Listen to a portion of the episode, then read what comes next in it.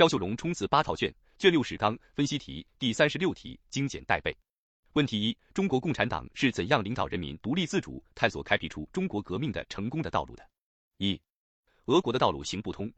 南昌起义、秋收起义、广州起义等起义失败的事实证明，中国共产党人像俄国十月革命那样，通过首先占领中心城市来取得革命胜利的道路走不通。党迫切需要找到适合中国国情的革命道路。开辟了新的道路，从城市转移到农村。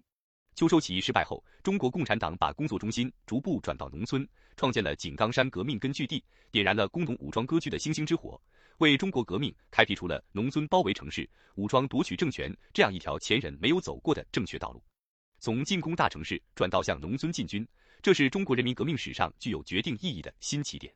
三、点题：大革命失败后，中国共产党人正是沿着这条独特的道路，引导中国革命走向复兴，并逐步赢得胜利的。结合题干或者材料写。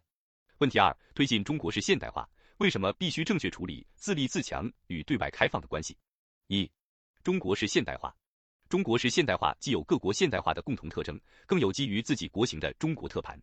二、独立自主与对外开放的关系。一、独立自主是中华民族精神之魂，是我们立党立国的重要原则。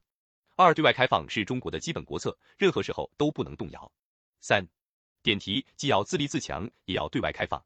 在推进中国式现代化的过程中，我们既要坚持独立自主、自立自强，把中国发展进步的命运牢牢掌握在自己手中，同时也要坚定扩大对外开放，以开放促改革、促发展，用好国内国际两种资源，拓展中国式现代化的发展空间，在互利共赢中更好地开创未来。